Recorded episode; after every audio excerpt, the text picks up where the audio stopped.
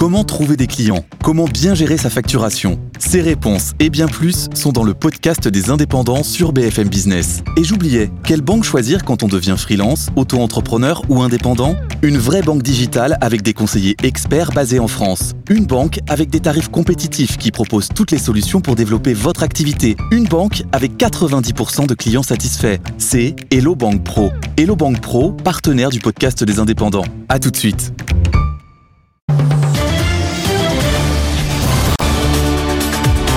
BFM Business, le grand journal de l'écho, Edwige Chevrillon. Le grand journal de l'écho avec Philippe Martinez, secrétaire général de la CGT. Euh, bonsoir Philippe Martinez. Bonsoir. Euh, merci d'être avec nous. Énormément de questions, questions politiques. Je voudrais, tiens, est-ce que vous allez appeler un peu comme l'a fait du reste Laurent Berger en disant qu'il fallait bloquer euh, le, Front National? Est-ce que vous allez, il y a un appel au vote de la CGT pour le week-end prochain dans le cadre des élections législatives? Non, non, il n'y a pas, a pas d'appel au vote. Ceci dit, on va renouveler en discuter demain, euh, ce qu'on avait déjà fait pour la présidentielle, c'est-à-dire faire euh, barrage euh, à l'extrême droite et au Rassemblement national qui, ça a été souligné, a, progressé aussi lors de ces législatives. on est on n'a pas changé d'avis sur le sujet. Oui. Est-ce que c'est donc ça veut dire que vous allez voilà vous allez faire vous allez dire il faut faire barrage au Front National comme on l'a fait pour au Rassemblement National comme vous l'avez fait. On n'a pas changé d'avis sur le sujet. D'accord. Non non mais vous pourriez être euh, je sais pas un peu plus précis du reste. Est-ce que vous appelez à C'est assez clair hein, c'est assez clair. Est-ce que vous appelez à par exemple s'il y a un, NUPS NUPES on ne sait jamais très bien ce qu'il veut dire euh, face à face à un candidat de la République en marche vous appelez à voter pour vous donner des instructions ou pas? Le, seul, euh, la seule chose qu'on dit, c'est ce que je viens de vous dire, faire barrage à mmh. l'extrême droite. Euh, en tout cas, pas au, niveau national. Il n'y aura pas de consigne de vote. Euh, je vous le confirme. Est-ce que on est dans une situation quand même très compliquée avec les conséquences de la guerre en, Ukraine? Évidemment, je ne parle pas des, conséquences de ce qui se passe euh, dans, en, Ukraine, mais l'inflation, problème d'approvisionnement, on voit beaucoup de métiers qui sont sous tension, euh, on voit un problème de l'inflation absolument considérable, les problèmes d'augmentation de salaire, une instabilité politique. Est-ce que c'est inquiet pour les prochains jours, les prochaines semaines, les prochains mois, le prochain quinquennat, Philippe Martinez? Oui, oui, on est, enfin, nous sommes inquiets euh, parce qu'il y a toute une série de problèmes qui existaient déjà avant tout ce que les choses que vous avez citées, les choses euh, dramatiques d'ailleurs comme la guerre en Ukraine, et, auxquelles les salariés n'ont pas n'ont pas trouvé de réponse. Donc il y a beaucoup de conflits, euh, par exemple sur sur la question des salaires, euh, hormis hormis l'inflation. L'inflation ne fait que augmenter euh, les, difficultés euh, mm. que rencontrent de nombreux salariés. Donc oui, euh, on rentre dans une période conflictuelle, il y a, il y a beaucoup de conflits, et, la question première, c'est la question des salaires, d'où, par exemple, les problèmes d'attractivité des métiers. C'est une des premières causes de ces difficultés. C'est pas la seule, mais une des premières, c'est la question des salaires et de la reconnaissance des qualifications. On le voit dans, dans le commerce, dans l'hôtel, dans les hôtels, cafés, restaurants, mais on le voit aussi à l'hôpital et on le voit dans, dans bon nombre Est-ce qu'il y a une, est-ce que je sais pas, est-ce qu'il y a un peu une, mobilisation syndicale euh, par rapport à cette situation quand même très difficile, euh, notamment pour les Français. Mais euh, est-ce que vous, vous, je sais pas, vous vous appelez, qu'est-ce qu'on peut faire sur, le pouvoir d'achat, qu'est-ce qu'on peut, comment on peut essayer de faire avancer? Est-ce que du coup il y a un front syndical? Il euh, n'y a pas un front syndical euh, tel que on peut l'imaginer, mais enfin on a, on a des propositions qui, qui, se ressemblent. Nous, nous proposons par exemple que le, le, SMIC augmente et euh, que lors des augmentations du SMIC, il y ait automaticité d'augmentation des minima de branche. Vous le savez, 85 des minima de branche mmh. démarrent en dessous du SMIC. Euh, il faudrait qu'il y ait automaticité euh, du relèvement des minima quand le SMIC augmente. C'est des propositions qu'on a fait au précédent gouvernement, que le président de la République connaît bien, et que pour l'instant on nous dit oui, c'est pas normal, mais pour l'instant il n'y a rien qui se passe. Il y a besoin. Il a dit qu'il a essayé de faire bouger les choses, hein, Emmanuel Macron. Enfin, c'était le euh, candidat Macron. Oui, oui, il l'a dit. moi, il a dû me le dire plusieurs fois. L'ancien Premier ministre me l'a dit, la ministre, la première ministre qui était ministre du Travail me l'a dit, le ministre de l'économie m'a dit que c'était pas normal normal. Et rien ne se passe. Euh, et puis, il y a un problème de, reconnaissance des qualifications. J'étais euh, jeudi euh, dernier sur la plateforme de Roissy, puisque les, beaucoup de sous-traitants sont en grève. J'ai croisé une salariée qui est payée, alors qu'elle a un diplôme, elle parle trois langues, elle est payée 11 euros par nuit. 11 euros par nuit. C'est même pas le prix horaire. Pour toute la nuit. Il y a un problème. Il faut reconnaître les qualifications. Il faut mettre cette question à l'ordre du jour partout dans les branches. Et, vous n'arrivez pas à vous mettre d'accord, je sais pas, avec Laurent Berger euh, de la CFDT. Euh, enfin, Yverier, maintenant, il s'est fait. Euh, c'est plus lui, mais je parle il y a encore quelques jours. Vous n'arrivez pas à vous mettre d'accord parce que ça aurait du poids de voir les plus grands ligueurs syndicaux euh, d'accord sur une feuille de route justement pour ce qui concerne le euh, pouvoir d'achat des Français et le salaire des Français. Là, ça fait un peu bizarre, quoi. Ah oui, mais je suis d'accord avec vous. Moi, ce qui me. Mais qui n'est pas d'accord Ce qui est dommage, c'est que on est euh, à partir du moment où on a quel... on a des points de divergence, on n'arrive pas à se mettre d'accord sur l'essentiel. Ouais. par exemple, sur un autre sujet, on est tous contre la retraite, l'allongement. Oui, on va, on va y revenir bien 65 sûr. ans. Bon, je pense qu'on pourrait dire des choses ensemble. Oui, mais quand vous dites ça, Laurent Berger, il vous répond quoi? Il vous répond pas? On discute. Oui, mais enfin là, vous discutez, là, oui, ça n'empêche pas que euh, dans les entreprises, par exemple, euh, il y ait des salariés, des syndicalistes de la CFDT, de la CGT, de la CGC qui se mobilisent sur ces questions. Et vous discutez avec Laurent Berger sur quoi? Pour faire quoi? On fait, on fait pas qu'avec Laurent Berger, premièrement, avec mmh. les, mes quatre autres mmh. euh, petits camarades sur euh, la situation et qu'est-ce qui serait euh, le plus efficace pour les salariés. Mais tout le monde le sait, on a des points de différence. Je pense qu'on pourrait se mettre d'accord, par exemple, sur le fait qu'on augmente les minima de branche euh, dès que le SMIC augmente. Bon, y a, mhm. Nous, on dit tout de suite, et par la loi, la CFDT dit dans les trois mois, obligation de négocier, mais on voit qu'on est proche sur ces questions-là. Oui, et vous comprenez, pour les salariés, enfin, c'est un peu étonnant. On se disait, mais ils n'arrivent pas à surmonter leurs différends ou voir leurs égaux, je ne sais pas. ils ont. Je crois que c'est pas un problème d'ego. Il y a, il y a des différences. Ce que, ce Elles sont pas gigantesques. Ce qui, ce qui, ce qui, ce que, ce que, je viens de vous dire, c'est qu'on arrive à le faire dans les entreprises, oui. dans beaucoup d'entreprises. Et eh ben, il faut maintenant essayer de le faire au niveau des branches, voire au niveau interprofessionnel. Euh, pourquoi euh, ça pourrait déboucher sérieusement sur quelque chose là ou pas? Il tient son congrès en ce moment, Laurent Berger. Pour l'instant, il est occupé, donc oui, il est occupé pour son. On verra ça la semaine prochaine. Euh, la semaine prochaine, vous allez vous rencontrer la semaine prochaine. Je, je, dis que pour l'instant, il est occupé. On verra si on peut aller plus loin avec les autres, avec les autres syndicats. Est-ce que le pourquoi cette politique de la chaise vide vendredi euh, à l'Élysée euh, où Emmanuel Macron a convié, vous a tous conviés à déjeuner, ils sont tous allés sauf vous, Philippe Martinez, alors que la veille vous avez été à Bercy, selon vous avez été reçu par Bruno Le Maire. Oui, oui, mais. Euh, alors vous allez à Bercy, vous n'allez pas à l'Élysée? Monsieur Le Maire a été nommé après Monsieur Macron, vous l'avez noté. Mhm. Euh, j'ai été voir Madame Borne, qui a été nommée en tout cas après l'élection. Mhm. Ben euh, le président de la République, euh, entre les deux tours, m'avait dit il faut qu'on se voit rapidement. voilà. Et ben rapidement, on n'a pas la même notion de rapidement. Et se voir deux jours avant le premier tour des législatives, je pense que c'était plus de la communication. C'est pour ça qu'on a évoqué un déjeuner de campagne qu'une euh, volonté. Euh, Donc il y avait des, arrières politiques. Je, pense qu'il y avait des, arrières pensées politiques. Il y a des sujets sérieux à discuter. Euh, faisons ça en dehors d'un cadre électoral où on sent bien que d'ailleurs toute la semaine dernière le président était en campagne puisqu'il avait fait beaucoup de déplacements. Il faut les, les syndicats, il ne faut pas essayer d'utiliser les, syndicats à d'autres buts que ceux pourquoi ils sont là. les syndicats, c'est un contre-pouvoir, ils devraient être plus écoutés et euh, vous le savez bien, on s'est beaucoup plaint, et pas que la CGT, durant le précédent quinquennat, d'avoir été écouté mais peu entendu. Mhm. Euh, on trouvait que deux jours avant le premier tour législatif, c'était un peu gros. Mais il faut dire qu'il a un agenda très international cette semaine, hein, en l'occurrence, le, président. Je ne veux pas comparer mon agenda à celui du président de la République, mais euh, mm. nous aussi, on a des agendas chargés. Et je vous le dis, il a été élu le 24 avril, ça, mm. ça, fait, ça faisait plus d'un mois et demi. Sur, les, sur la, question des retraites, malgré tout, est-ce que vous dites on a été entendu ou peut-être la CFDT a été entendue? Non, non, Sur la question des retraites, parce qu'on voit bien qu'il il décale. Alors certes, il l'a dit dans une interview, euh, ça sera l'été 2023, mais on voit bien qu'on avait le sentiment que ça allait beaucoup plus vite. Il est toujours, euh, il est toujours sur l'idée de reporter l'âge légal à 65 ou à 64 ans. Euh, je ne sais pas d'ailleurs, compte tenu du résultat des élections euh, dimanche prochain, On va y venir, si une partie de son électorat mm. électorat va pas le pousser. Euh, je crois qu'il avait un Premier ministre qui parlait de 67 ans, pas le dernier, euh, dans son projet. Celui d'avant, ouais. Celui d'avant qui s'appelle Édouard Philippe et qui, Mm. je crois, pèse dans euh, cette coalition. Donc, Ah, là, euh, il était à 65 ans dans sa campagne présidentielle, Et- et là, on est plutôt sur 64. Vous-même, vous l'avez souligné.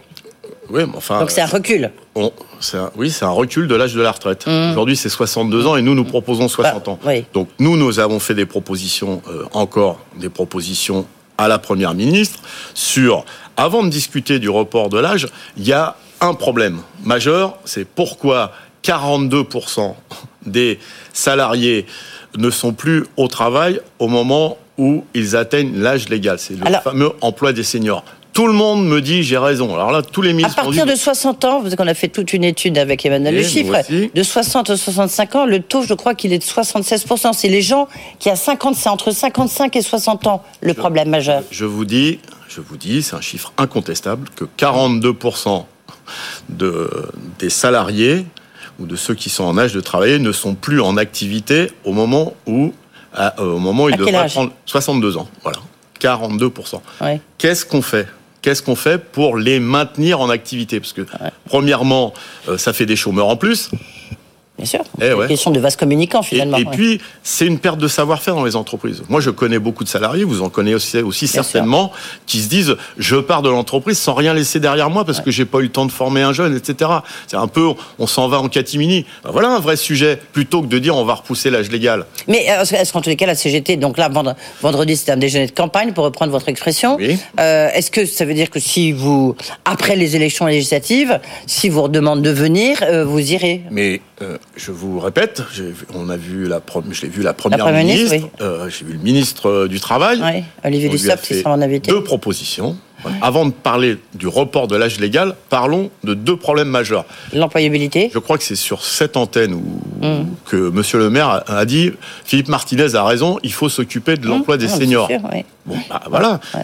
Après, il y a les questions de financement. On peut regarder les questions de financement. Il n'y a pas, dans l'immédiat, urgence sur le financement de la sécurité sociale et des retraites, mais comme nous, on veut anticiper, ben, on peut regarder les problèmes de financement. Mm. On veut s'occuper des jeunes qui entrent sur le marché du travail à 24 ou 25 ans, et eux, qui, eux, si on continue comme ça, vont partir à 75 ans à la retraite. Voilà des vrais sujets.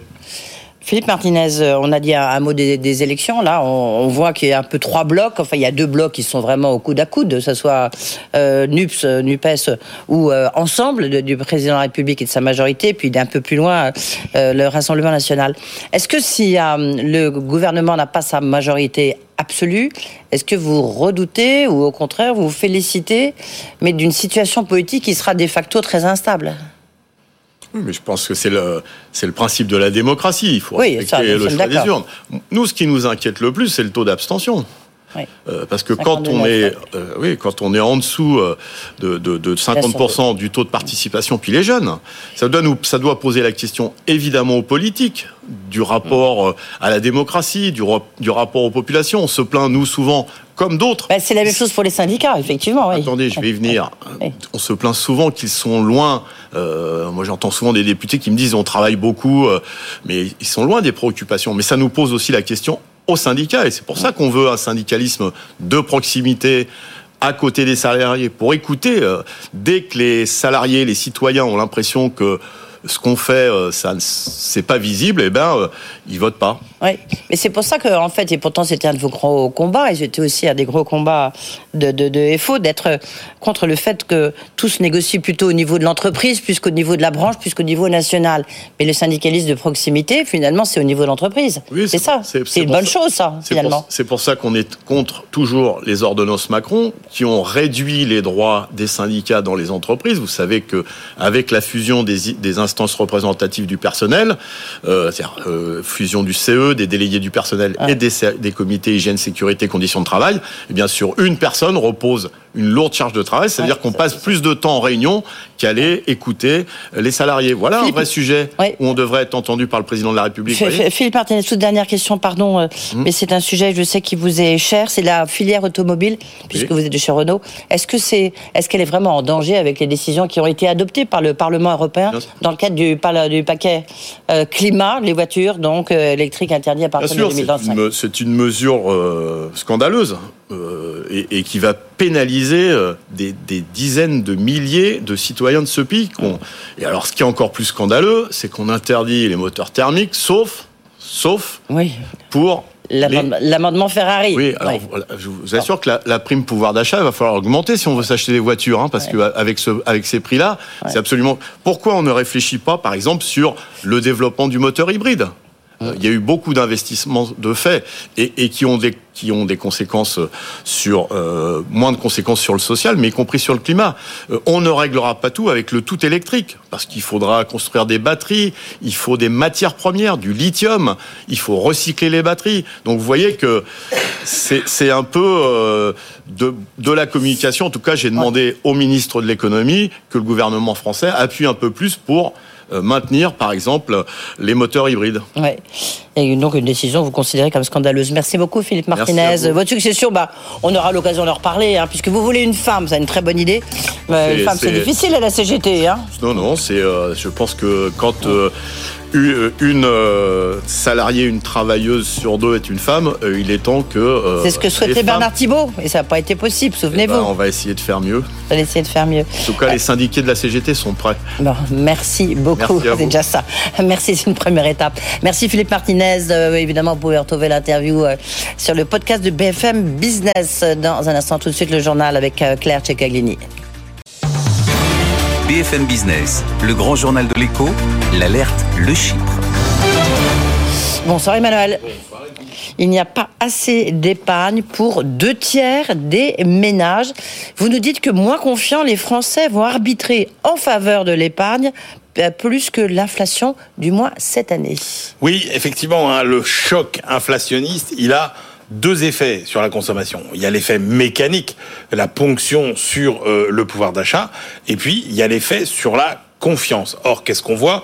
On voit que dans toutes les enquêtes euh, sur la confiance des ménages menées dans les économies euh, majeures de la zone euro, eh bien, ces derniers seraient très pessimistes, aussi pessimistes, voire plus qu'ils ne l'étaient au plus fort de la pandémie. Et ça, ça modifie l'arbitrage entre consommation et épargne, mhm. au-delà effectivement de l'impact mécanique, encore une fois, de l'augmentation des prix sur le pouvoir d'achat. Et selon les calculs des économistes d'Alliance, les consommateurs français, eh bien finalement euh, dépenseront, alors on parle par famille, par ménage, ils dépenseront 440 euros de moins sur l'année que ce qu'ils auraient euh, dépensé spontanément s'il n'y avait pas eu cette vague d'inflation. En Italie, la chute de confiance est telle qu'on peut évaluer la perte de consommation euh, à non pas 440 euros comme en France, mais à 1100 euros par euh, ménage. Arbitrage en faveur de l'épargne, donc alors que cette épargne avait déjà hmm. beaucoup augmenté pendant la crise sanitaire, mais alors à l'époque c'était plus de l'épargne forcée et le problème, c'est que cette épargne, elle est fort répartie, puisque pour les ménages les moins aisés, ce surcroît d'épargne atteint seulement 93 euros par ménage, nous dit Allianz, contre 8700 pour les ménages les plus aisés. Et donc, tout ça n'est pas suffisant pour les plus modestes pour faire face à l'augmentation de la facture alimentaire et énergétique, puisque Allianz estime que la facture alimentaire au niveau des ménages européens, ce sera 550 euros de plus euh, cette année et la facture énergétique, ce sera 750 euros par ménage. vous voyez, quand vous cumulez les deux, c'est euh, 1300 euros, 1400 euh, euros de dépenses euh, supplémentaires et tout le monde n'aura pas l'épargne qu'il faut pour y faire face. Ouais, mais donc il faut, c'est quoi la solution? Ah bah la solution, euh, c'est que chaque gouvernement euh, va euh, s'échiner à trouver les solutions les plus originales pour effectivement essayer de, de, de, de compenser cette augmentation. Mais en tout cas, on ne pourra pas compter que sur l'épargne des ménages. C'est pour ça qu'il faut vraiment favoriser les, enfin privilégier tous les dispositifs qui ciblent mmh. effectivement les plus faibles, puisqu'on voit que les familles les plus aisées, finalement, eh bien, elles ont quelque part les moyens euh, de répondre à cette faire face, bien sûr. mais on voit euh, des prix alimentaires hein. et des prix de l'énergie. Donc la priorité, c'est vraiment de cibler les dispositifs sur les ménages les plus fragiles. Merci. En tous les cas, lui, il a une des solutions. C'est le patron du Bon Coin qui est notre invité, Antoine Joutot. Le Bon Coin, du reste, qui cartonne avec euh, bah, la revente de produits d'occasion. Mais mais aussi sur les emplois, sur les voitures, sur les maisons. Il va tout nous expliquer. À tout de suite. BFM Business, le grand journal de l'écho, Edwige Chevrillon. Notre invité, c'est Antoine Joutot, directeur général du groupe Le Bon Coin. Bonsoir Antoine Bonsoir. Euh, merci d'être euh, avec nous. On parlait du fait que parfois vous êtes victime de votre succès, euh, c'est-à-dire que de temps en temps il y a des arnaques, mais on y reviendra. je sais qu'en tous les cas vous mettez tous les moyens à disposition pour essayer de lutter contre. Mais voilà, quand on a 100 millions de transactions, c'est difficile de tout vérifier, c'est même impossible. Est-ce que justement dans ce contexte euh, de difficulté de pouvoir d'achat, d'inflation, ça vous profite, ça profite incroyablement, non Si on regarde les derniers chiffres du Bon Coin? Oui, c'est c'est une réalité aujourd'hui. Les Français cherchent euh, plus de pouvoir d'achat, ils cherchent à générer des revenus et ils cherchent à acheter moins cher. Mm. Euh, côté génération de revenus, on parle quand même de 300-400 euros par an de, de revenus générés via le Bon Coin. Alors, est-ce que c'est vraiment des revenus ou des, tout cas des, petits, des, petits coups de pouce, euh, ça fait quand même plusieurs centaines d'euros. Quand on regarde le, le, salaire médian, c'est significatif. Et puis côté acheteur, euh, là on parle vraiment d'une accélération. On a, on, a, sur le premier trimestre, il y a eu 41% de transactions supplémentaires par rapport au premier trimestre de l'année 2021. Donc c'est vraiment une tendance d'accélération, d'acheter l'occasion. Par rapport à 2019, là on parle plutôt de 100%. Euh, et c'est vraiment lié à une problématique de pouvoir d'achat une problématique aussi de mieux consommer, mais dans le pouvoir d'achat, vous savez, dans l'achat sur le bon coin, il y a à peu près 80% des achats qui se substituent à un achat neuf. Donc vraiment, il y a une bascule de consommation. vous le voyez dans vos chiffres, vous le voyez dans les comportements. Euh, comment va enfin, je veux dire. Euh, on le voit à la fois, bah, donc dans les 40% d'accélération de volume, mais on le voit aussi dans la montée des prix de d'occasion de certaines catégories. Euh, bah, en automobile, par exemple, c'est le secteur sur lequel qui a été le plus touché. On parle de 30-40% d'augmentation des véhicules d'occasion sur deux ans, c'est énorme. on parle aussi sur les téléphones. Euh, parce qu'aujourd'hui, bah, il y a pénurie de téléphones ou parce qu'il y a une montée des prix des téléphones à cause des prix du pétrole, à cause des, puces, etc., de plusieurs dizaines de pourcents parfois. Euh, et ça, c'est un mouvement qui se produit un peu partout, sur les pièces automobiles aussi. Euh, on l'observe aussi sur les activités multimédia, mais pas uniquement les téléphones. C'est un, un, phénomène d'inflation sur les produits d'occasion, mais vous imaginez la comparaison par rapport au neuf, c'est flagrant. Ouais, c'est impressionnant. 30 à 40% d'augmentation sur les, les prix de voitures d'occasion. Il faut dire que bah, les constructeurs, ils délivrent plus. Donc, euh, si vous prenez une commande, euh, bah, vous l'avez dans 6 mois, dans 7 mois, dans 8 mois. C'est le critère de choix. Le critère de choix, c'est la question, c'est euh, les gens ont besoin d'un véhicule pour aller travailler. Et eh ben, c'est quand est-ce que je peux avoir ce véhicule d'occasion? Ou ce véhicule, et ben donc euh, ils appellent leur constructeur. Et en ce moment, bah, certains constructeurs sont capables de livrer, d'autres pas, ou avec un délai plus important, alors que le véhicule d'occasion lui est disponible. Et euh, se joue un phénomène d'augmentation des prix mécanique. Ouais. Comment est-ce que lorsqu'on regarde, euh, euh, vous parlez d'une inflation quand même très significative, c'est surtout sur les voitures, vous dites que l'inflation était la plus forte? La réalité, c'est sur les, voitures, il y a eu sur l'immobilier, mais c'est en train de se stabiliser. Mmh. Euh, et puis ensuite, sur les biens de consommation, ça c'est plus nouveau, on le sort depuis le mois de février, avec des produits qui sont qui victimes de carences, hein, de manque où on voit déjà des, des, une, une, inflation qui se produit sur certains, certains euh, prix d'occasion. Euh, la, moyenne d'occasion, c'est... On ne trouve plus de moutarde. Alors, attends, j'ai pas ça. Non, non, je sais bien qu'on ne trouve pas de moutarde, mais ça, Mais c'est une réalité, ouais. On ne trouve pas de graines, mais euh, par exemple, je, je clairement, sur les catégories de, de, loisirs, tout ce qui utilise en fait du pétrole et de l'électronique est en train d'augmenter et de manière significative. Ouais. Le, le, nombre, aujourd'hui, vous êtes à combien d'annonces Aujourd'hui, on est à 55 millions d'annonces. On s'était vu il y, a, il y a quelques mois, je crois, euh, on, avait franchi nos 50 millions. On est déjà à 55 millions euh, d'annonces. Et ce qui est important, c'est que le, les annonces restent moins longtemps. Donc c'est-à-dire que ça, ça, veut dire qu'il y a une vraie tension offre-demande qui est en train de, de se produire parce que euh, on est, je pense, un très bon observatoire de l'économie française et l'économie est en train de se contracter un peu, pas partout, euh, mais euh, ça veut dire aussi qu'il va y avoir des opportunités pour euh, les Français d'acheter moins cher, de vendre plus, parce que ben, on rentre dans une, dans une phase d'incertitude qui ainsi comme le bon coin peut accompagner. Quelle analyse vous faites, Antoine Joutot, de, de, tout ce qui se passe, de tout ce que vous nous décrivez? Ben, Je pense qu'on est en train d'assister à un transfert assez majeur de consommation. À la fois euh, pour mieux euh, consommer, euh, parce que c'est une réalité aujourd'hui, les gens qui utilisent le Bon Coin, à 90%, ils le font aussi pour avoir une consommation plus raisonnée. Parce qu'ils veulent acheter différemment, ils ne veulent plus jeter. Parce qu'ils voient leur environnement changer. et ça, c'est une, ça, c'est une réalité. Et puis, à côté de ça, il y a le pouvoir d'achat qui est un sujet Justement, quelle est la principale motivation Je ne sais pas si vous arrivez à le distinguer. C'est le côté économie circulaire ou alors c'est le pouvoir d'achat? Ah non, c'est le premier, ça a toujours été le pouvoir d'achat. Alors lui, il, a, il, est, il est inamovible. Ça a toujours été la raison d'usage de Boncoin. Euh, et la seconde raison, par contre, c'est la consommation raisonnée. Et ces deux raisons-là sont des raisons qui sont maintenant des associées. C'est-à-dire que les gens ont compris qu'ils pouvaient mieux acheter, euh, mais moins cher, et, et, en, et, en, et en tirer des bénéfices en tous les cas, on regarde les, chiffres de la CPM, hein, euh, Snapchat et Le Bon Coin sont en tête des sites et des applications euh, en mai 2022. C'est-à-dire vraiment, vous êtes devenu euh, incontournable.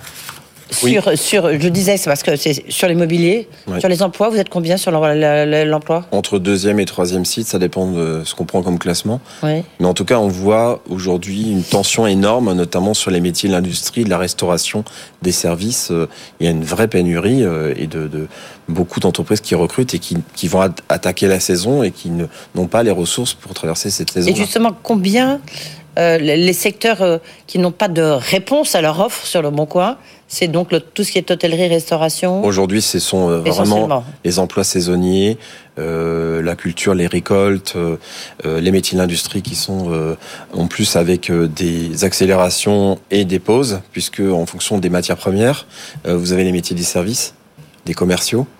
Vraiment, il y a des effets de mouvement très importants qui se produisent. Euh, et nous, on a, je pense, un bon observatoire de cela. Oui, très, euh, même très très très fortement. Hein. Sur, les emplois, justement, les propositions, vous voyez est-ce que vous voyez un changement de comportement du côté des des, patrons euh, C'est-à-dire que est-ce que avec des salaires plus élevés, des conditions de travail, est-ce qu'ils mettent ça en avant? Alors ça, ça, on a on l'avait déjà observé depuis déjà l'été dernier notamment sur les emplois saisonniers, on, a, observé une, inflation euh, des taux horaires. Euh, on a observé aussi des meilleures conditions euh, où il y a même des, des, patrons qui offrent des hébergements, des transports pour amener les saisonniers. Euh, des, une réduction du temps de travail. Enfin, vous voyez, il y a pas mal de mesures d'accompagnement qui sont, euh, ou même des patrons qui, qui font des efforts de rédaction pour attirer. Oui, c'est ça, ça, évolue. ça évolue parce qu'il y a une vraie tension. Euh, il y a, on, je, je, lisais il y a, il y a quelques jours qu'il on, on, manque de dizaines de milliers d'emplois sur les côtes françaises, ne serait-ce que pour faire fonctionner l'industrie touristique pendant deux mois. Mm. Et ça, c'est quelque chose d'assez déstabilisant quand même. Le, c'est plus de 100 millions, je disais, de transactions euh, euh, hors immobilier, hein, bien sûr. C'est hors immobilier. Euh, et, avec l'immobilier, ça fait? Aujourd'hui, l'immobilier en France, c'est un million de transactions par an, environ, et le Bon Coin pèse certainement quelques centaines de milliers de ces transactions-là. en valeur, c'est très important. C'est en nombre de transactions que c'est assez, assez faible, mais c'est un marché. On va voir comment il va évoluer dans les prochains mois parce que euh, il était euh, pas en surchauffe, mais il était en très forte activité ces trois dernières années. Et là, l'entrée dans la guerre euh, de l'Europe va, les marchés immobiliers aiment pas trop ce, type de, contexte. Donc on va, on va voir comment le, marché va se comporter dans les prochains mois. Antoine Joutot, il y a, il y a eu. Est-ce que vous n'êtes pas sous-dimensionné? Parce que quoi, grosso modo, vous êtes 1500 collaborateurs. Donc là, on a dit plus de 100 millions de transactions. Euh, euh, combien d'annonces, vous l'avez dit 55 millions. 55 millions, voilà. J'avais, c'était plus de 50 millions, mais j'avais plus le chiffre. Est-ce qu'avec 1500 personnes pour regarder tout ça, pour vérifier les transactions, euh, on voit bien, bon, il y a eu ce qui s'est passé évidemment dans, dans le sud de la France avec les arnaques à l'automobile, vente d'automobiles. On sait que ça existe un petit peu quand même dans les appartements. Est-ce que vous n'êtes pas sous-dimensionné? Parce que devant l'ampleur ou devant le succès en fait quelque part de, du bon coin Non, on n'est pas, on n'est certainement pas sous-dimensionné. On a une taille très importante. Euh, d'abord technologiquement, euh, aujourd'hui, 100% des annonces sont contrôlées. Après, c'est impossible d'être parfait. Mais par contre, 100% de nos annonces sont contrôlées. Ensuite, on a euh, des vérifications humaines qui interviennent. On a nos utilisateurs aussi qui nous aident à signaler. Et on passe énormément de moyens à contrôler nos annonces. Ça reste une toute petite partie. Euh, vraiment, c'est une infime partie qui pose un problème. Et on est très vigilant. Et c'est d'ailleurs pour ça aussi qu'on a lancé un système de paiement et de transaction qui permet de sécuriser euh, la transaction. Alors, on l'a lancé il, y a, il y a deux ans, juste avant le Mm. Covid, pour faire du paiement et de la livraison. ouais. Mais aussi, maintenant, vous pouvez faire du paiement en face à face. Ça, ça cartonne.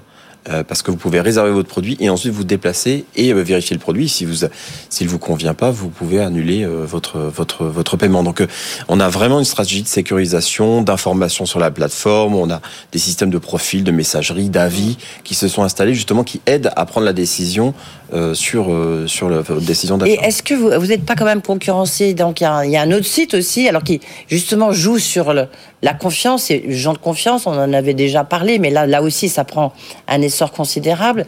Il y a aussi euh, euh, Vintage qui est qui, qui est pour tout ce qui est vêtements, Vintage pardon. Et puis vous avez aussi Back Market. Vous avez je recevais le patron du printemps aussi, qui qui qui on peut revendre ses vêtements. Vous vous commencez à en tous les cas il y a une vraie concurrence. Alors, c'est une très bonne nouvelle parce qu'en fait, ce qui est en train de se produire, c'est que tous ces acteurs-là, ils font grandir le marché. Ouais. Le marché de l'occasion c'est pas un boom, il est en train de s'installer comme un usage et qui va être l'usage majeur dans certains secteurs d'activité d'ailleurs, comme la mode, comme le multimédia, comme l'univers de la maison, des loisirs. C'est l'usage qui va s'installer. Je pense qu'il faut qu'on se réjouisse tous que tous ces acteurs-là, Mm. y compris les acteurs de l'industrie et du, de la distribution, du Ça fait la retail, concurrence hein, quand même, oui. Bah en fait, vous savez, la concurrence, euh, quand ces acteurs-là arrivent, en général, ce qui se produit, c'est que c'est le leader qui Mhm. prend en général les, les bénéfices de cela parce que ça crée de l'usage, euh, ça crée de, de la stimulation, et puis ensuite euh, les gens comparent sur l'efficacité. Euh, Antoine Joutot, vous avez, vous dites donc, bah, vous avez les moyens suffisants. Est-ce que vous avez de, de- l'argent suffisamment solide pour pour assurer votre développement? Je vous avais sûr. déjà posé la question peut-être de votre indépendance par rapport à votre actionnaire, euh, parce qu'on on oublie que vous n'êtes pas français souvent, parce que le Bon Coin c'est quand même nous. Introduction en bourse, on voit les efforts qui ont été faits, tout ça. Vous y réfléchissez en tous les cas? Bah, on appartient à un groupe coté, qui Oui. s'appelle le Adevinta, qui est Oui. introduit à, à- qui, a- qui est à la bourse d'Oslo. Bien. Oui, on a tous les moyens financiers pour euh, pour se développer. C'est ce qu'on fait. On fait d'investissements euh, sur la France, on- en termes de recrutement, on- en, en termes de marketing, euh, et on investit aussi dans les autres pays du groupe Adevinta, en Allemagne par exemple, qui est un pays important pour Mhm. le groupe Adevinta. Si on a tous les moyens, on n'a aucun problème de financement. Euh, euh, justement, c'est la c'est la, la beauté de notre de notre business model qui justement est capable justement de générer du cash. Euh, et ensuite, on a toujours on est toujours très ambitieux pour continuer à croître. Donc vous avez les moyens de votre développement. Et, Largement, parce oui. que là, on est à 55 millions, vous revenez me voir, je sais pas, à la rentrée, on sera combien après l'été? Bah, peut-être 57, 58. Ouais. Oui, parce que la croissance euh, s'accélère beaucoup pendant pendant la période sur justement les biens de consommation. Donc, euh, j'espère, j'espère à la fin de l'année frôler les 60 millions. Ça serait ça sera encore un anniversaire, une occasion de se voir. Merci beaucoup Antoine Giotto d'avoir été avec nous, directeur général donc, du groupe Le Bon Coin avec euh, ces quelques 100 millions de transactions. Euh, merci. Dans un instant, tiens, on restera un peu dans la tech. Lui, il est coprésident, c'est même lui qui a inventé Vivatech. Maurice Lévy, président du conseil de surveillance de Publicis, sera avec nous.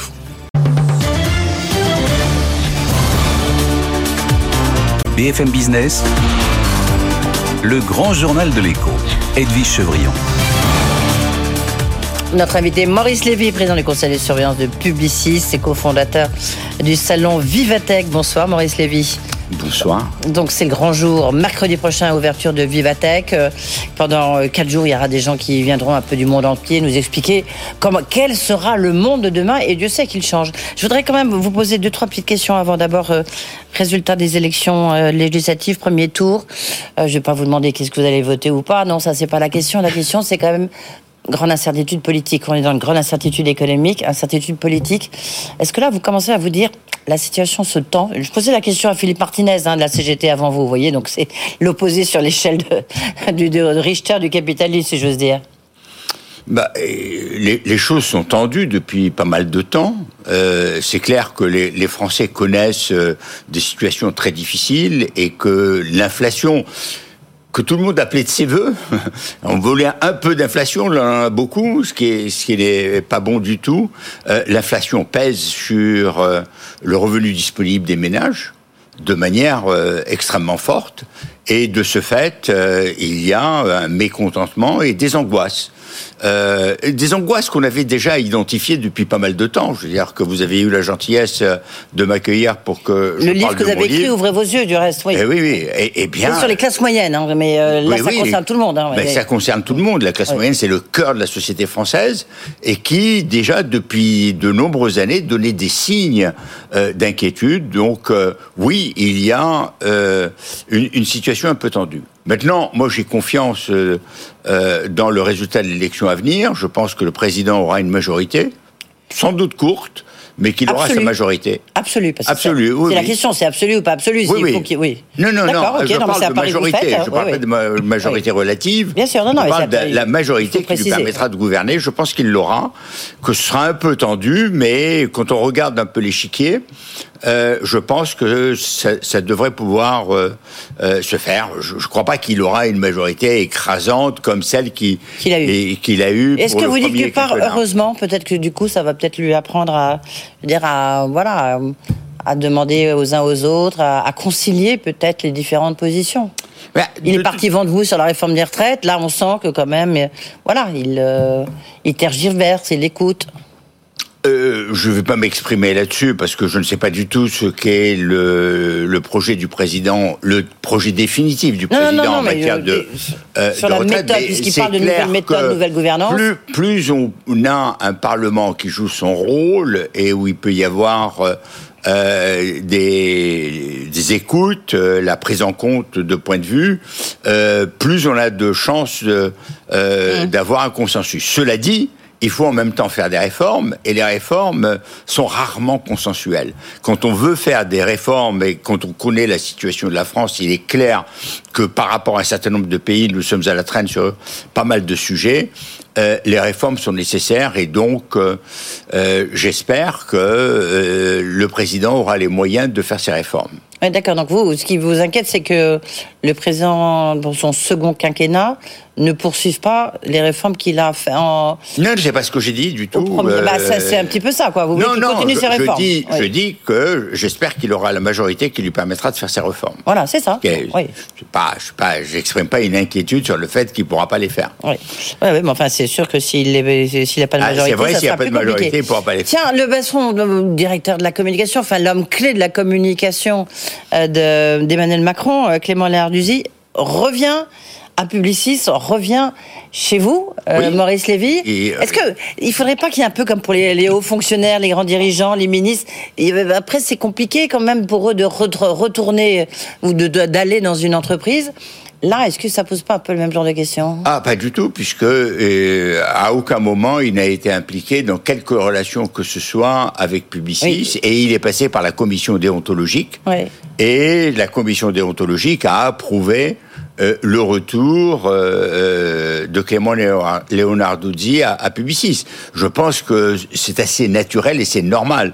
Il nous avait quittés pour remplir une mission auprès du président de la République. Il remplit sa mission, le président est réélu et il retourne euh, Pour faire quoi?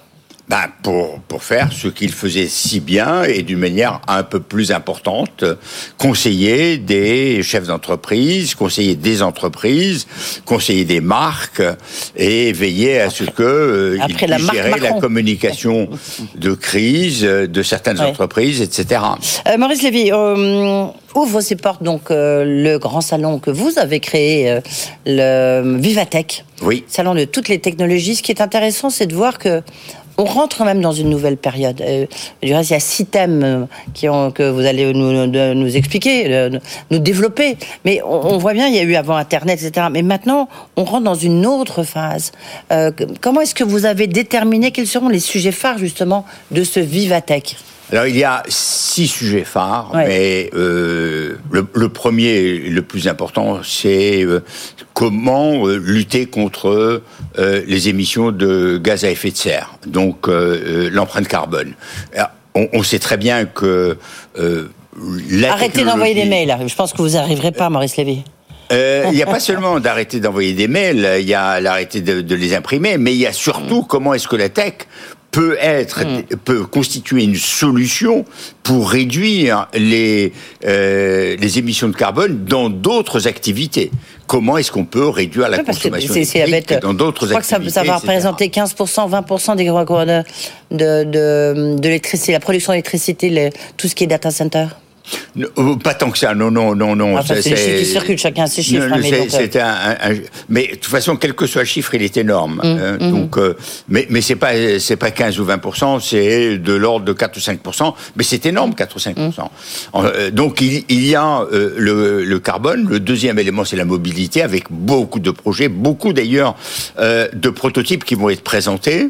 Euh, le future of work avec un volet sur l'inclusion, euh, l'Europe, euh, qui est un élément euh, très important et sur lequel on, on est, et puis bien entendu le Web 3, c'est-à-dire que se passe-t-il avec euh, d'une part ce qu'on appelle les cryptocurrencies et d'autre part avec euh, tout le secteur du, euh, euh, de la blockchain, du métaverse et comment est-ce que le web va évoluer dans l'avenir. Oui, et, c'est c'est- c'est ça la partie, j'ai envie de dire, la, la plus innovante, en, en tous les cas, euh, pour, pour Vivatech, non Parce que Oui, euh, c'est presque un nouveau monde qui est en train de se créer, et donc des nouveaux débouchés. Oui, c'est le nouveau web, Web 3. Il est là juste en émergence. hein. On est très loin d'avoir euh, les développements qui sont attachés au Web 3. Il va y avoir, euh, ça c'est un po- point très important, je vois un peu ce qu'on montre, il va y avoir 45 000 mètres carrés, 2000 exposants, 1700 startups vont présenter des innovations. Et il y a plus de 50 innovations qui vont être présentées pour la première fois dans le monde. Avec en plus euh, des choses assez extraordinaires comme euh, un concept car euh, d'Audi Ouais, ou ça, oui. comme vraiment il y a énormément de choses nouvelles et impressionnantes. Avec en plus un euh, une euh, lignée de euh, d'entrepreneurs et de Oui, quels sont les grands patrons qui, qui, qui viennent? Parce que, tiens, j'ai vu que le patron de Meta, enfin Facebook, il vient pas, Zuckerberg? Non, Mark Pourquoi? Zuckerberg. Pourquoi? Parce qu'il est, Non, il est quand a- même un alors, peu a- non, non, non. Il y, a- il y a des raisons qui sont spécifiques à déstabilisé, non Non, non, pas du tout, pas D'accord. du tout, pas du tout. Si vous prenez l'exemple de Satya Nadella, il a un board. Du côté de Meta, ils ont également Et une... Chandler a démissionné, donc euh, bon. Non, mais euh, même avant, c'était prévu qu'ils avaient un, un- une espèce de euh, off-site, comme Mm. on dit, un, un meeting euh, de, de tout l'état-major, donc ils peuvent pas être là.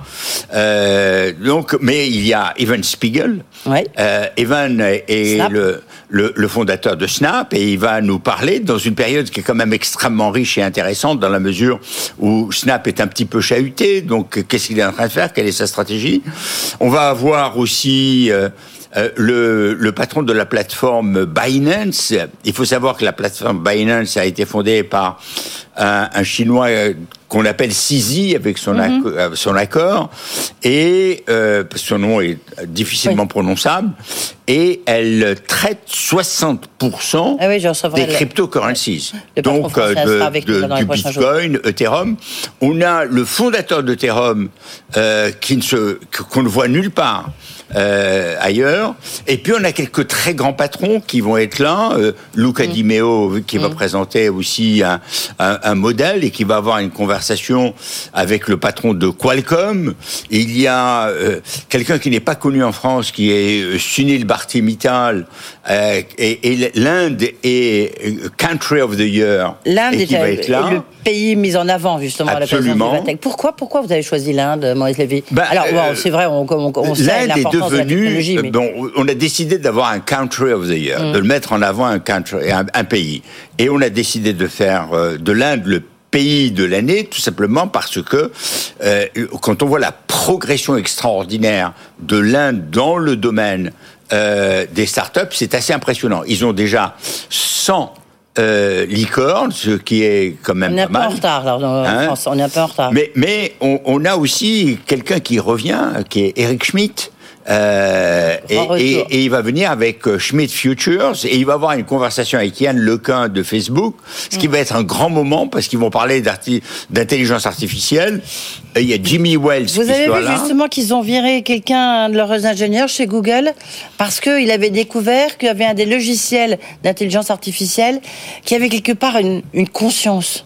Euh, bah, non, un petit peu comme un salarié. Ça vous inspire quoi, Maurice Lévy Vous Bah, dites ça comme un m'inspire. peu fous Ils sont, ça ils ça sont un peu m'inspire euh, au- Odyssée 2001 de l'espace. Oui, oui. Avec, euh, avec euh, quand même euh, Hal. Vous y hein, croyez, on- vous y croyez pas La Moi, forme de crois pas. conscience. Vous y croyez pas Pas D'accord, tout. voilà. J'y crois pas. Bon. Non, non. Je, je crois qu'on peut En simuler revanche. des choses, mais non. Est-ce que vous- est-ce que, par et puis il va exemple- y avoir Ouais. Albert Bourla, le, le, le CEO de Pfizer, qui va avoir euh, une conversation avec un chercheur absolument fabuleux, euh, qui peut faire des tests euh, euh, à, à base d'intelligence artificielle, ce qui évite de tester certaines modé- molécules de manière dangereuse. Et il y aura le patron de L'Oréal, Nicolas. Hieronymus, qui sera euh, Nicolas notre là. invité, qui sera notre invité dans le Grand Journal mercredi. Absolument. En direct de Vivatech, vous voyez, Maurice Lévy. Est-ce que vous, là, à cheval, Vivatech, Publicis, vous, est-ce que vous travaillez, vous regardez dans le métaverse, par exemple, quand vous faites la, vous, vous travaillez avec des entreprises, vous, vous y croyez au métaverse? Je vous vois remettre Alors, votre veste là. Euh, non, mais- Euh, est-ce que, eh, que vous, vous, vous y croyez Alors, ou vous allez voir. Vous allez voir. Non mais vous, on va voir tout, oui. Mais Mais vous, bien, sûr que j'y crois. Est-ce que vous demandez à vos équipes chez Publicis s'ils travaillent dessus euh, ou Alors, pas? je, je vous, vous allez avoir Ouais. une innovation euh, à Vivatech, des équipes de Publicis dans l'univers du métaverse. Ah ben voilà. Voilà, Ouais. je vous l'annonce, ça n'a pas été annoncé, ils vont m'en vouloir de l'annoncer comme ça, et on m'en veut à chaque fois, parce que chaque fois que je viens vous voir, je lâche des choses qu'on me dit, non, non, pas maintenant, Bah oui, ne voilà. Mais voilà. Euh, et oui, et il va y avoir euh, quelque chose euh, d'exceptionnel qui est présenté par les équipes de Publicis, qui l'ont développé, et qui travaillent déjà sur le métaverse, et, et qui font déjà des choses qui sont exécutées pour le client, pour nos clients, de manière extrêmement efficace, et, et, et, et ça fonctionne. D'accord. Et, puis- ça sera quand Mais ça fonctionne, ça sera euh, toute Non, mais la vous êtes présenté quand euh, Ah, ouais, toute la euh, semaine, toute, la semaine, tous les quatre Vous- jours de Vivatech. Vous irez, vous viendrez nous voir à Vivatech Ouais. et je vous accompagnerai pour vous montrer cette Les innovation. NFT, vous y croyez? Mais bien sûr. Ouais, Mais bien sûr. Alors, je, je ne crois pas aux NFT qui vont systématiquement faire 70 millions de dollars comme ce fameux Mm. NFT qui s'est vendu à ce prix.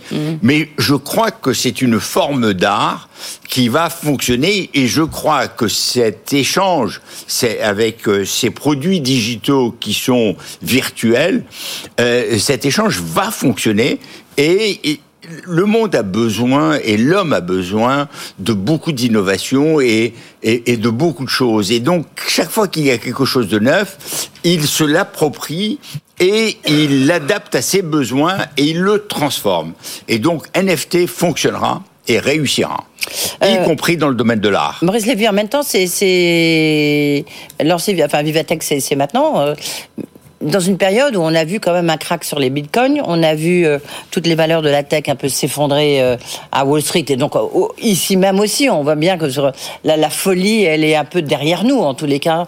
C'est, un contexte plus difficile pour les techs. Mais c'est vrai. Le mais Vivatech est un je- peu euh, euh, mollo les techs. Euh, non, pas du tout. C'est Vivatech et moi je rêverais d'avoir beaucoup d'entreprises qui ont, y compris euh, de manière déprimée, les valorisations de ces boîtes de tech. Parce que quand vous êtes encore au-dessus du trillion de dollars euh, ou de 2 trillions de dollars, c'est-à-dire 2000 milliards de dollars, c'est quand même impressionnant. Alors c'est vrai qu'elles ont subi un contre-coup, c'est vrai que leur valorisation s'est un petit peu réduite. Euh, il se peut d'ailleurs qu'elles passent par encore un cycle plus profond, mais il y a le cycle à venir avec le Web 3 et je suis persuadé qu'il y aura des gens qui vont souffrir et il y aura d'autres qui vont euh, s'en sortir très bien. Juste en, en conclusion, euh, parce que là, vous- donc vous êtes cofondateur de Vivatech, vous êtes un personnage clé et vous portez euh, Davos, le World Economic Forum, là qui s'est déroulé. On sait qu'il y a eu beaucoup moins de, de- de participants, peut-être la date, mais est-ce que ces grands messes finalement ont, ont toujours leur place aujourd'hui ou pas? Et je crois que c'est indispensable, surtout après. C'est pas le monde d'avant, je sais pas, c'est une question, hein, c'est une question. Oui, mais c'est vrai que ça peut ressembler au monde d'avant, mais la partie de ce monde d'avant mm. euh, consiste à, se rencontrer et avoir ces messes où il y a un moment d'émotion où les gens échangent, c'est une bonne partie du monde d'avant. Je veux dire que les, hmm. les échanges au travers d'écrans glacés, et pour reprendre euh, l'histoire euh, de la conscience euh, à l'intelligence artificielle, ça nous conduit à ce très beau film de Her. Hmm. Et, et, donc, je ne crois pas que les gens aient vraiment envie de vivre euh, des histoires d'amour ou des histoires d'émotion uniquement au travers des écrans. Merci beaucoup. L'amour à Davos, vaste programme ou à Vivatech. Merci. Euh, merci Maurice Lévy, donc co-président évidemment de Vivatech, et président du conseil de surveillance de Publicis. Et dans un instant, si on refait l'écho, sera un peu plus politique avec Olivier Babot et Anne-Charlène Bézina. À tout de suite.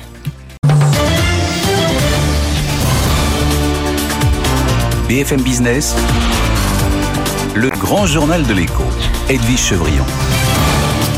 Et c'est l'heure dont on refait l'écho qui est déjà commencé, hein, du reste, avec euh, Anne-Charlène Bézina, constitutionnaliste, maire de conférence à Rouen et à Sciences Po Paris. Bonsoir Anne-Charlène. Bonsoir. Euh, merci d'être avec nous. Et face à vous, avec vous, on verra Olivier Babot, euh, président de l'Institut Sapiens. Bonsoir Olivier. Bonsoir. c'est vrai que bon, on avait besoin de commentaires au lendemain, évidemment, de ce premier tour, sachant qu'il y a un deuxième tour un peu, un peu en, suspens. Je vous demande pas forcément de jouer les Madame Soleil.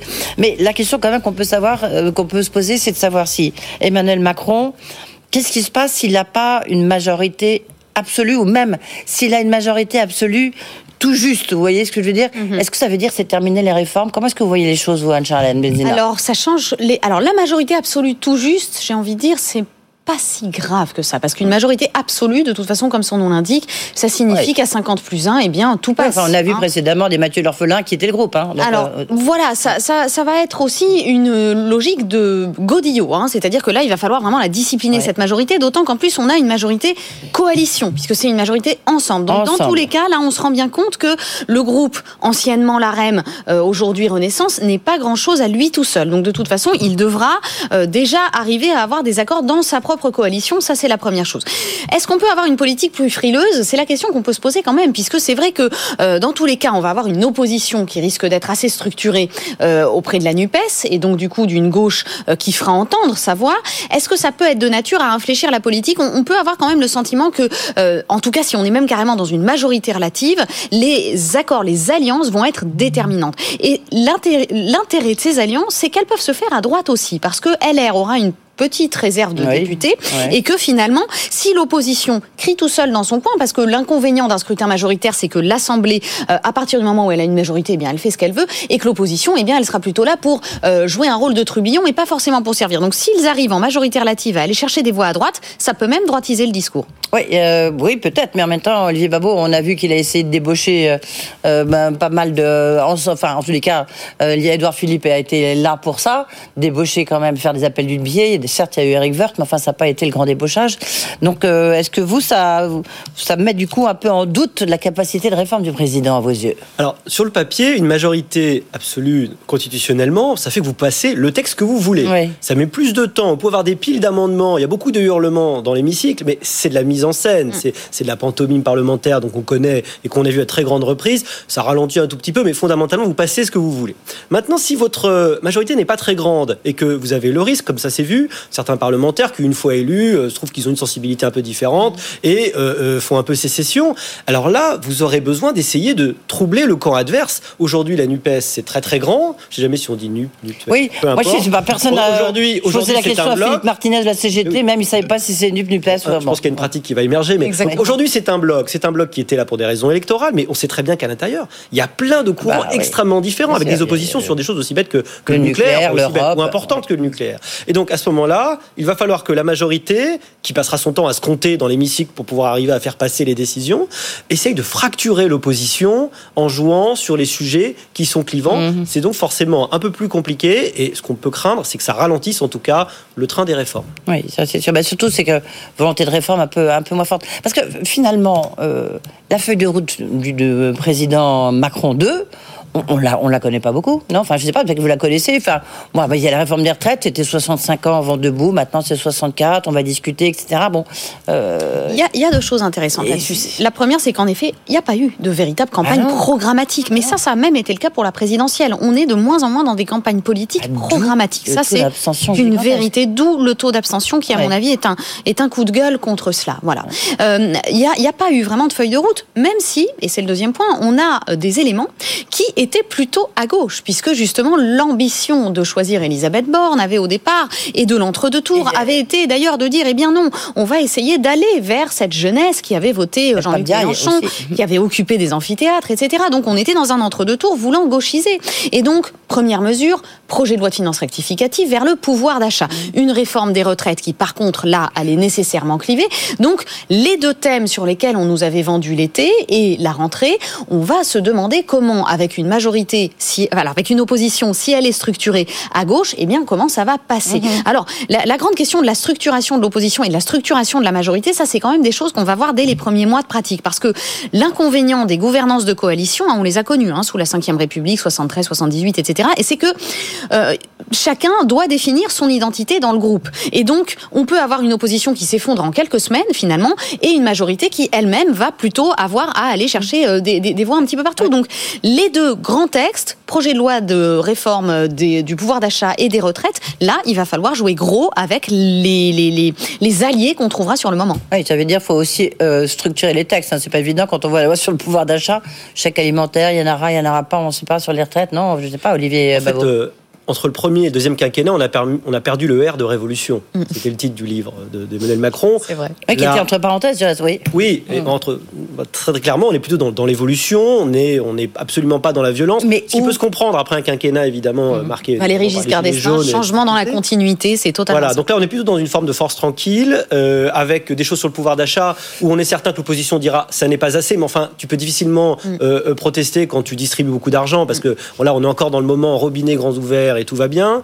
Euh, évidemment, on va rentrer dans le dur avec la réforme des retraites, et puis on rentrera dans le dur quand, d'une façon ou d'une autre. Je ne sais pas si on va rentrer dans le dur. Ah, est-ce que, ça aura lieu? Est-ce que ça va être mis sous le tapis? Je pense que ça va être difficile. Pacte de stabilité, il va recommencer en 2023. De toute façon, au niveau européen, on est absolument obligé de, de, de, finir avec et ça. Et la planification écologique, on ne sait pas du tout ce que ça va réellement recouvrir. Je pense que même non plus. Hein. Et ce qui est certain, c'est qu'il y aura toute une partie des gens qui diront que ça ne va pas. Mm. Les alliances avec la droite vont être compliquées parce que la droite est réduite à la portion congrue. Elle euh, sait qu'elle est menacée dans son existence même, eh ben. et vous n'existez pas en faisant alliance avec le plus gros, vous existez en essayant de vous opposer. Donc malheureusement, euh, le, jeu où vous êtes d'accord avec rien, quoi qu'il arrive, même si le truc n'est pas complètement stupide, euh, malheureusement, ça risque de oui, Puis la droite, il faut qu'elle se reconstitue pour faire quoi? Autour de qui surtout? C'est ça, parce qu'on a quand ah, même aussi Julien Aubert s'est fait battre. Enfin, C'était compliqué, hein, les figures. Et, il faut parler de la première fois sous la Ve République hors proportionnelle de la constitution d'un groupe Rassemblement Donc d'un groupe de, de, la droite plutôt extrême. Pas encore certains, pas encore certains, mais a priori on est en train de s'orienter vers cela, et donc du coup la droite républicaine se retrouvera isolée face à ce groupe de droite plus extrême. Donc celle-là aussi devra jouer un petit peu le rôle de lion. En tout cas, ce qui est assez intéressant, c'est qu'on a une Assemblée nationale euh, dont on nous avait dit elle ne sera pas représentative. De toute façon, ce scrutin majoritaire euh, euh distant complètement l'électorat. Euh, pour la première fois sous la Ve République on n'a pas du tout de majorité absolue totalement facile obtenue par le président. Donc on n'a plus ce jeu automatique euh, de la législative qui suit la présidentielle. Donc on a au contraire une composition de force qui est assez fidèle finalement à ce qu'on avait appelé la, fracturation en trois blocs de la France, qu'on retrouve complètement dans, notre assemblée maintenant, qui finalement sera une assemblée... Vous parliez tout à l'heure, pas de la logique de Godillot. Là, euh, ça sera plus tellement une logique de Godillot. Non, hein. ça sera une, une, assemblée de coalition. Il va falloir trouver texte par texte les grands équilibres. Et c'est ce qui est très tendu finalement sous notre cinquième République, c'est que si la majorité n'est pas absolue, eh bien au contraire, on se retrouve dans, dans les États de nos anciennes républiques. Olivier la, la, tripartition, euh, elle doit prendre en compte les abstentionnistes. Hein. Les moins de 35 ans, ils se sont abstenus à 70%. Hein. Mm. Ça commence quand même, je trouve, à sentir le roussi pour un système représentatif qui perd de plus en plus la légitimité aux yeux de beaucoup de gens et bah, du coup qui produit des choses comme les conventions citoyennes. On va dire, ah, bah, finalement, on va reprendre des citoyens pour décider. On fait plus tellement bah, C'est le CNR, c'est le CNR. C'est ce que veut faire oui, Macron. il y a cette idée-là. Bah, c'est ce qu'il veut faire. Bah, c'est enterré pour l'instant, mais ben, c'est ce qu'il veut faire. La question, c'est quelle est la place des parlementaires là-dedans Moi, je suis de ceux qui, ah. très longtemps, disent qu'il faut redonner redonner au Parlement son rôle d'évaluation Ah des oui. politiques Mmh, publiques, ce qu'il ne fait pas alors que Il constitutionnellement. faut lui redonner un rôle. Et lui redonner un rôle et, euh, et, et, euh, revaloriser dans le travail de, constitu... enfin, de, de, de production de la loi, ce qui n'est pas le cas aujourd'hui malheureusement parce que la plupart des ministères ont tendance toujours à faire les choses avec les administrations et puis à donner. Après, on sait très bien, d'ailleurs, il y a eu des Et déclarations très fortes de la part de certains députés qui ont dit, mais qui ont claqué la porte en disant, mais on nous a vraiment traités euh, euh, comme des moins que rien, Ah bah suis oui. capable d'aller passer le, le papier qu'on nous donnait. Et ça, il n'y a pas l'apparence qu'on en sorte malheureusement. Donc ça va être, ça Bah, va être un jeu Il faudra peut-être assez qu'il courant. change justement de logiciel de ce point de vue-là, parce que effectivement, moi, c'est la question que j'allais vous poser, c'est que notamment dans la, la chez Ensemble ou la République en marche, il n'y a pas de grande figure. Euh, c'est une des raisons qui explique aussi le taux d'abstention. Finalement, c'est pas pour qui on vote. hein. C'est la vérité. Alors c'était déjà quand même un petit peu le cas en 2017 où on avait des nouveaux visages absolus, hein, Ouais. où on connaissait personne, mais où au fond finalement cette nouveauté avait emporté l'adhésion de l'électorat. Et, et c'est peut-être un petit peu ce qui a fait aussi le succès de la Nupes euh, aujourd'hui en 2022, c'est qu'on Ouais. voit que la France, euh, le peuple français est attiré vers la nouveauté de la proposition, parce que justement euh, il y, a, il y a un petit peu ce côté euh, blanc bonnet blonnet blanc, euh, voilà l'envie de changement qui fait qu'on qu'on n'est pas très sûr de soi. Euh, je voulais ajouter un point sur le Conseil national de la refondation. Alors moi j'avais l'impression que c'était quand même une mesure très gadget parce qu'en général à partir du moment où on fait euh, participer le peuple à la fabrication de la loi, étant donné qu'ensuite ce sont les ministères et le Parlement qui récupèrent l'exécution de la loi, ça ne sert absolument à rien. Mais avec cette question de l'opposition Nupes, eh bien court-circuiter le Parlement pourra être une tendance euh, à laquelle le gouvernement pourrait céder avec beaucoup de facilité.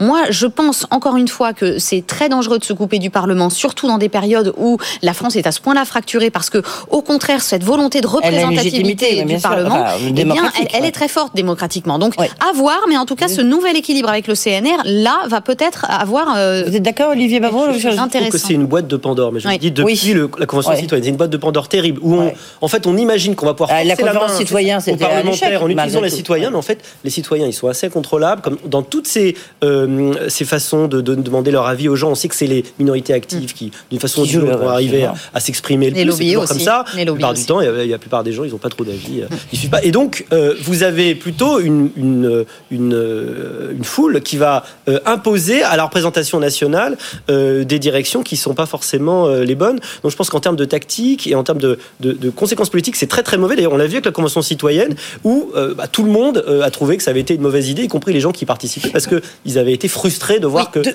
on ça n'était pas allé au ajoute- bout de l'adoption. Oui. Ça ajoute de la frustration. Ça on avez la frustration, absolument. Vous avez raison, Olivier. C'est-à-dire le fait de s'être arrêté à peu près, à mi- pas à mi-chemin, mais enfin au bout du processus, sans que ça se transforme. Voilà. Ça a conduit. euh, de- Deux questions quand même. Le vote électronique, ça peut changer la, la donne ou pas? Parce que c'est les jeunes, vous l'avez souligné, Olivier, en disant, euh, euh, c'est quoi le taux que vous avez donné? 70% des moins de 35 ans. 70% des moins de 35 ans. C'est énorme. Euh, oui, c'est gigantesque. Oui. Ils n'ont pas voté, mais peut-être que s'ils avaient pu voter avec leur smartphone, peut-être qu'ils auraient été. Pourquoi pas faut- Les questions Changement générationnel, hein. C'est Mm. vrai, la, la question c'est toujours celle de, alors un, la solennité, deux, les principes constitutionnels, secret, Ouais. liberté du La vote, etc. Et puis le contrôle aussi, comment contrôler l'identité, comment contrôler l'absence de double vote, etc. Est-ce qu'on va pas perdre beaucoup d'argent aussi à avoir des autorités indépendantes du contrôle, du contrôle, du contrôle? C'est toujours le risque aussi lorsqu'on change les techniques, alors que cette technique acquise finalement c'est juste celle du, du mouvement citoyen. Moi je crois que ça se passe bien plus dans le discours politique d'ailleurs même que dans la réforme institutionnelle. C'est-à-dire qu'il faut arriver à retrouver l'envie. Voilà, à retrouver de l'envie et à retrouver un discours qui donne de l'envie. Oui, parce qu'en tout cas, c'est peut-être pour le savoir Internet. Avoir accès au savoir à un clic, ça n'a pas fait que les gens avaient plus euh, Ah, l'usage du savoir. Ça, que l'accès, ah, c'est pas le savoir. Ouais. Je pense que euh, l'abstention, c'est un, c'est un symptôme beaucoup plus profond d'une désaffection, d'une incompréhension, peut-être d'une haine des élites. Et, et donc, c'est pas en obligeant les gens ou en donnant des gadgets, évidemment, qu'on va arriver à régler ça. Est-ce que, euh, alors on aura l'occasion d'en parler, Pa- pardonnez-moi cette question qui peut paraître un, un petit peu prématurée, mais malgré tout, ça ça vous conduit pas à une réflexion sur la sixième République. On sait que ça a été le cheval de bataille d'Arnaud Montebourg et de bien d'autres. Donc on disait ce sont des extrémistes, mais finalement, est-ce qu'il n'y a pas une réflexion à conduire là-dessus? Alors, Vous, la constitutionnaliste, Anne la, la constitutionnaliste que je suis se méfie un peu des sixième République parce que j'ai toujours le, le- le Septième, si vous sentiment, préférez, oui. le sentiment qu'elle peut devenir une quatrième bis parce que finalement, Ah bah si, oui. on, si on se penche sur les excès du présidentialisme, on va redevenir une République parlementaire et donc on va retomber C'est l'argument qu'on met tout le temps en avant, mais est-ce qu'il n'y a pas un- entre les deux? Il y a un juste milieu. En effet, il y, a, il y a quelque chose à changer. Je pense notamment, même ne serait-ce qu'en termes d'appétence des Français, on nous a souvent dit les réformes institutionnelles n'intéressent pas. Et c'est la vérité. Par exemple, la réforme du quinquennat, qui est la dernière réforme constitutionnelle qu'on a fait passer, elle est passée euh, complètement inaperçue au niveau des Français. Là, j'ai l'impression que le peuple a envie de se saisir de cette question. Donc peut-être que c'est le bon moment pour tenter des, éléments. On peut par exemple déconnecter les législatives des présidentielles, au contraire les placer le même jour, mettre une dose de proportionnelle, euh, changer un petit peu la représentativité du président en le déconnectant du Conseil des ministres. Il y a beaucoup de choses à réfléchir et c'est le moment.